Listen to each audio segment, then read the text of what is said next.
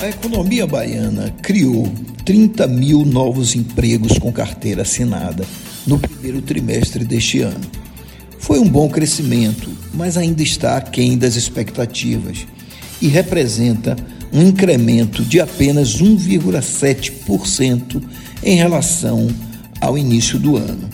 Alguns setores estão demonstrando dinamismo e crescendo mais, como, por exemplo, o setor serviços, que criou 3 mil novos empregos no período, e também a construção civil, que registrou 2,5 mil novos empregos com carteira assinada no primeiro trimestre, mostrando que ainda há dinamismo no segmento.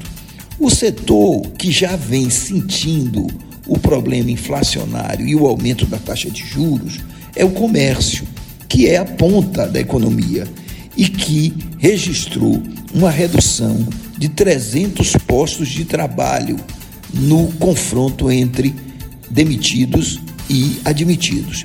Na verdade, o comércio já vem sentindo a inflação, que reduz o consumo, e sentindo também o aumento nas taxas de juros, que faz com que o crédito fique proibitivo e também reduza ainda mais as compras.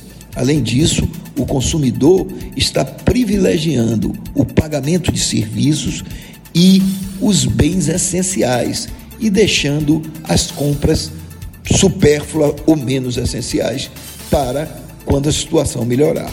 Na verdade, a tendência é que a criação de novos postos de trabalho com carteira assinada seja reduzida à medida que a inflação aumenta e que as taxas de juros reduzem os investimentos.